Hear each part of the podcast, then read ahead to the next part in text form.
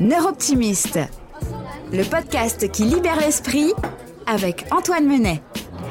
Salut Antoine Salut Julien. Antoine, aujourd'hui j'ai une nouvelle problématique à te soumettre. Problématique autour de la confiance en soi. Alors c'est quelque chose qu'on avait très très rapidement abordé parce que dans un précédent numéro on avait abordé l'estime de soi. Tout à fait. Et c'est important de rappeler que les deux, déjà s'ils s'appellent pas pareil, c'est bien qu'il y ait une raison, sont un peu différents. Alors pour parler de, de confiance en soi, euh, j'ai un exemple là qui me vient euh, en tête, moi qui suis beaucoup de compétitions de tennis particulièrement. Mhm. J'entends beaucoup d'athlètes lorsqu'ils euh, font face au tirage au sort qui se disent ah bah c'est mort. Je suis tombé sur la tête de série, j'ai aucune chance. Moi, je suis pas tête de série, donc c'est mort, c'est pas fait pour Ouais. moi. Est-ce Ouais, que ouais, là, ouais. on est typiquement sur une problématique de confiance en soi? Oui, on est exactement sur une problématique de confiance en soi parce que c'est une problématique dans laquelle la compétence n'est pas forcément la question. C'est-à-dire que euh, arrivé à un certain niveau, vous êtes dans une compétition, bah, grosso modo, les niveaux sont très proches, sont très semblables. Et puis on est dans la compétition de sport, donc on sait que dans le sport, euh, tout peut arriver. Et ce moment où on se dit, je suis en face d'une personne, et ça peut se faire dans les sports d'équipe, hein, je suis en face d'une équipe qui est sur le papier un petit peu meilleure que moi, on sait que objectivement, vous avez vos chances, l'équipe a ses chances, l'individu a ses chances. S'il y a match, justement, c'est qu'il y a quelque chose qui est possible de chaque côté. Donc à partir du moment où la compétence est semblable, et c'est le cas, je veux dire, à, un certain niveau, tout le monde a à peu près la même préparation physique, a à peu près euh, bah, la, même prépa mentale, la même nutrition. Je veux dire, grosso modo, c'est assez proche. Il y a un enjeu, il y a un match possible. Si c'est pas une question de compétence, c'est donc une question de confiance en soi. À partir de quand, Antoine, avec un peu de lucidité forcément, on peut détecter soi-même ce manque de confiance en nous? C'est dans tous les moments où, et c'est ça qui le distingue de l'estime de soi, c'est quand on est plongé dans une compétence concrète, dans une situation concrète, et où, bien que objectivement on arrive à se dire qu'on a des compétences, on a cette impression, ce sentiment de se dire, ben, je ne vais pas y arriver, c'est pas à ma portée. Je ne suis pas capable finalement de réussir ce challenge. Et est-ce que on doit contrebalancer à la fois cette notion de confiance en soi et aussi quelque part les ambitions qu'on peut se fixer? Je donne un autre exemple. On croise en ce moment beaucoup de gens le long du canal qui préparent tous des objectifs qui sont différents. Certains c'est juste du loisir, certains ils préparent le marathon pour faire vraiment le grand écart. Et quand le premier croise le deuxième, disent euh, mais non mais moi le marathon j'en suis incapable. Est-ce que c'est parce qu'il manque de confiance en lui ou c'est parce que bah, finalement il s'est jamais euh, mis face à une certaine réalité et, mis en place quelque part un programme qui lui permettrait de Alors là, il y a, les deux, évidemment, euh, et ta question est excellente. Il y a les deux enjeux qui viennent se télescoper. Quelqu'un qui euh, court, je sais pas moi, 3-4 km tous les dimanches, qui dit, bah moi, un marathon, j'en serais pas capable. Oui, effectivement, là, ça, n'est pas possible. Ou alors, à moins de se faire violence, mais ça n'est pas possible parce que la charge d'entraînement n'est pas adéquate, parce que l'entraînement n'est pas adéquat, parce que les choses ne sont pas mises en face de ce qui est nécessaire. Mais L'autre question qui se pose derrière, c'est ok, imaginons maintenant que tu prennes 6 mois de préparation, que tu aies euh, ce qu'il faut au niveau nutritionnel, au niveau plan d'entraînement, et que on te mette dans des conditions qui te permettent de le faire. Est-ce que tu penses encore que tu ne serais pas capable de faire un marathon? Si la personne dit bah avec le bon entraînement je serais capable de faire un marathon, là effectivement il y a quelque chose de l'ordre de bah oui c'était juste un problème de compétence. Hmm. Si la personne se dit non non je, je- vraiment quelles que soient les conditions je suis sûr que je n'y arriverai pas, là il y a peut-être quelque chose au niveau de la confiance en soi. On a compris donc la barrière qu'on pouvait euh, chacun se, se fixer. On est d'ailleurs personne à l'abri de ça, d'une perte de confiance à un moment ou à un autre euh, dans nos vies. À l'inverse, et c'est assez sociétal, j'ai l'impression, ça, euh, j'ai envie de te poser la question, mais est-ce qu'on on peut opposer quelque part la notion de confiance en soi et d'humilité, ou manque d'humilité pour le coup? Alors il y a effectivement, tu parlais de vision sociétale et je trouve que c'est assez vrai. On a en France, peut-être en Europe aussi, cette idée que il faut absolument être humble et que reconnaître, avoir confiance en soi, ça peut parfois friser l'arrogance. Quelqu'un qui a confiance en lui et qui affirme sa confiance en lui, on peut avoir cette suspicion d'arrogance. Ce qui est intéressant tout de même, c'est que l'arrogance, ça reste un sentiment qui euh, se situe dans le cerveau et dans les yeux de la personne qui regarde. Hmm. Et donc on peut euh, aussi se poser notre, la question sur notre promptitude à juger les gens comme étant arrogants.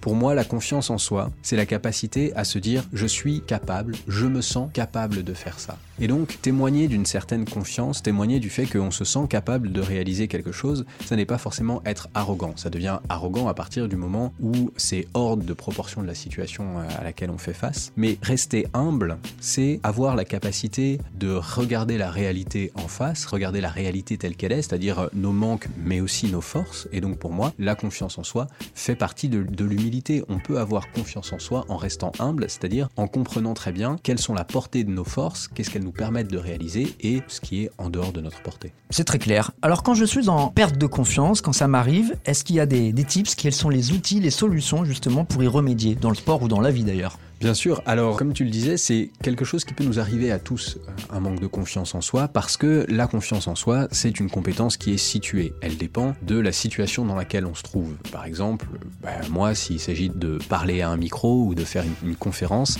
ce sont des situations concrètes dans lesquelles j'ai confiance en moi. S'il s'agit de réussir à faire pousser des tomates ou des radis, par contre, ma confiance en moi va chuter euh, de manière phénoménale. C'est bon à savoir.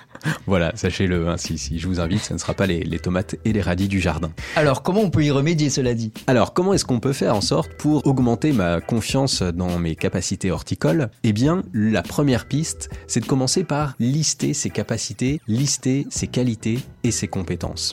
En fait, puisque la, la confiance en soi est une compétence située, on a tendance à se focaliser juste sur ce qu'on ne sait pas faire dans ce petit espace, dans ce petit univers, dans ce petit objectif, alors que on est bien plus étendu que ça, on a des, plus grands horizons, il y a plein de choses qu'on sait faire en dehors de l'objectif qu'on se note. Pour donner un exemple, si je reprends euh, mes tomates, j'ai pas confiance en moi dans le fait de faire pousser des tomates, et pourtant si je prends le temps de réfléchir, eh bien euh, suivre euh, une recette, suivre une procédure, suivre un processus, ça c'est quelque chose dans lequel j'ai confiance, je sais que je suis capable de faire ça. Et donc petit à petit, je vais construire une confiance autour de mes, ma pousse de tomates, parce que je me dis, mais en fait, ça demande des qualités, des compétences, des choses que je sais faire par ailleurs. Et donc commencer à retrouver ce sur quoi je peux m'appuyer pour me développer, pour progresser, pour faire face à ce défi, je pense que c'est un bon premier outil. Ensuite, il y a cette idée de se mettre des petits défis, de se mettre des petits challenges. Parfois, on perd la confiance en soi parce que on regarde un objectif qui est trop gros, qui est trop grand. Je commence à planter des tomates et je vois tout de suite la tomate magnifique, rouge, qui a poussé parfaitement. Mais avant d'en arriver là, eh bien, elle est d'abord une petite graine qui va grandir et puis ensuite un tuteur à mettre et qui va pousser autour du tuteur, etc., etc. Et donc, quand je découpe les étapes, elles me font moins peur parce que je me dis, eh bien, ce sont des choses que je peux plus facilement maîtriser. Ok, d'accord, ma première échéance, ma première étape, elle est réussir à faire sur deux semaines germer la graine. Et puis ensuite, les deux semaines suivantes, ça va être de trouver comment mettre mon tuteur, continuer à arroser, etc. Et donc, j'ai beaucoup moins de choses à faire. Ce sont des choses qui me paraissent plus abordables. Donc, se mettre des petits défis, c'est important, et y compris parce que ça habitue à créer des petites réussites. Je réussis à faire un circuit de la récompense où je me dis dans mon cerveau, bah tiens, ça y est,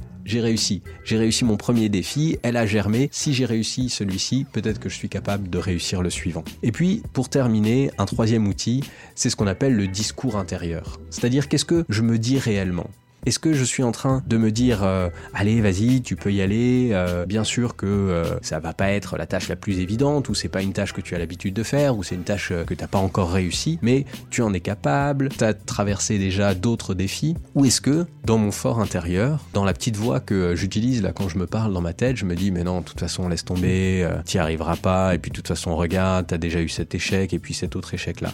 Imaginez qu'il y ait quelqu'un en permanence à côté de vous qui commente ce que vous faites. Est-ce que vous préféreriez quelqu'un qui vous encourage, qui vous dit mais vas-y, vas-y, bien sûr que ça va pas être évident, mais on va y aller, et puis on va y aller à deux, et puis on va apprendre, et puis on va progresser, et puis l'échec c'est pas grave parce que de toute façon ça va être fun et intéressant, ou est-ce que vous préférez quelqu'un qui vous sabote? Et bien souvent, on est cette personne. On est la personne qui a le choix entre est-ce que je tiens un discours positif et encourageant envers moi-même, ou est-ce que je suis la personne qui finalement euh, va me mettre un joli chassé dans les tibias? Eh ben, il n'y a plus qu'à. Merci beaucoup, euh, Antoine. Alors, si je résume un petit peu tout ce qu'on vient de se dire là pour euh, faire un résumé de ces solutions, de ces tips, comme on les appelle. 1. plutôt retenir nos qualités que nos limites ou nos contraintes et dresser quelque part la liste de nos compétences. Tout à fait. Euh, c'est important. Ensuite, euh, ben, se lancer des défis qui sont peut-être réalisables pour commencer et ensuite upgrader petit à petit. Exactement. Et ensuite, pas quelque part de ne pas se mentir à soi-même et s'écouter quand on peut euh, être ambitieux pour la suite. Voilà, tout à fait. S'écouter, savoir s'écouter et savoir se parler. Alors moi, si je m'écoutais un petit peu, Antoine, j'irais bien manger une petite pizza. À toi de choisir si tu mets des tomates ou pas dessus.